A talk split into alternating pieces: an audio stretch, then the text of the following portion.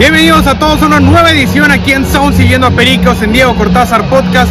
Un episodio muy especial porque es la penúltima serie que tendrán los Pericos de Puebla aquí en casa. Además de que ya están en los playoffs. Estamos con el coach. Coach, ¿cómo estás? ¿Cómo ves estos pericos? ¿Qué posibilidades tiene? Estamos desde el Nido Verde, el Estadio Hermano Cerdán. Los pericos de Puebla ya están en playoffs. Están a un juego con esta victoria que tuvieron contra los Zaraperos de Saltillo. Están a un juego de los Diablos Rojos del México. Bien, buenas tardes, buenas tardes a todos. Realmente una serie interesante porque era amarrar, digamos, los playoffs. Eh, Barrera Saltillo es importantísimo que los Diablos allá con, eh, jugando en México con Veracruz pues también están sacando las victorias, pero ya la ventaja es que ya Pericos ya puede estar un poco más tranquilo sabiendo que ya está el playoff. Sí, claro, a pesar de que estaban en primer lugar los Pericos de Puebla, ahora tienen a los Diablos por encima, están a con solo un juego de distancia. ¿Tú cómo ves que terminen? Faltan pocos partidos para que inicien los playoffs.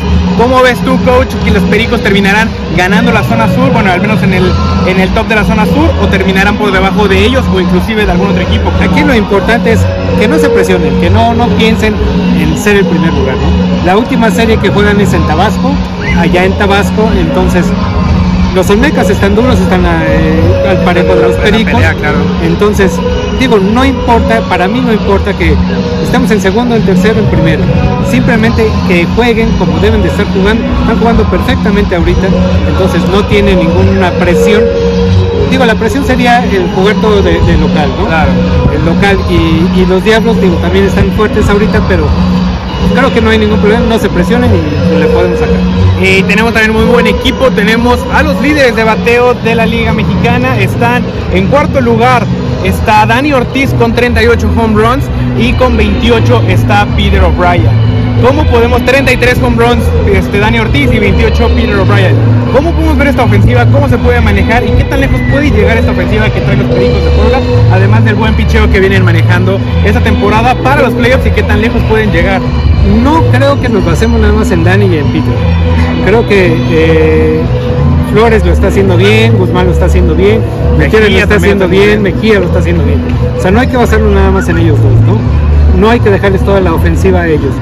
Creo que los Pericos están bateando ahorita bien, están trabajando bien, están haciendo bien las cosas. Entonces hay que, tener, hay que quitarles un poquito de presión a Dani, a Peter, para que salgamos adelante. Lo están haciendo perfectamente bien, ahorita lo vimos en este juego, todos este, colaborando. Y por ejemplo, tenemos del otro lado de la zona norte, tenemos a Monclova, tenemos a los mismos por ahí los Sultanes, y aparte, te digo, en la zona sur están los Diablos, están los Olmecas, por ahí también se pueden meter los Tigres.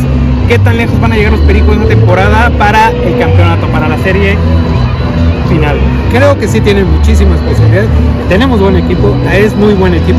En la zona norte está durísimo los tecolotes, eh, eh, los dos Laredos está fuertísimo, Monclova, digo, creo que veo un poco más fuerte en esa temporada en la zona sur. Diablos, eh, Pericos, no sé, es, es difícil, difícil ver o la encrucijada de ver quién es, si en el norte o en el sur. En las dos divisiones hay gente muy fuerte, muy poderosa, digamos, equipos fuertes. Entonces hay que ir paso a paso, hay que ir paso a paso. Ya lo bueno es que estamos en playoffs y hay que esperar quién nos toca primero para empezar a, planear todo. Ya después pensar en la zona norte. Por supuesto, y tu pronóstico final, ¿los Pericos de Puebla van a ser campeones esta temporada 2022? Tenemos todas las posibilidades, o sea, están bien manejados, tenemos muy buena eh, eh, ofensiva.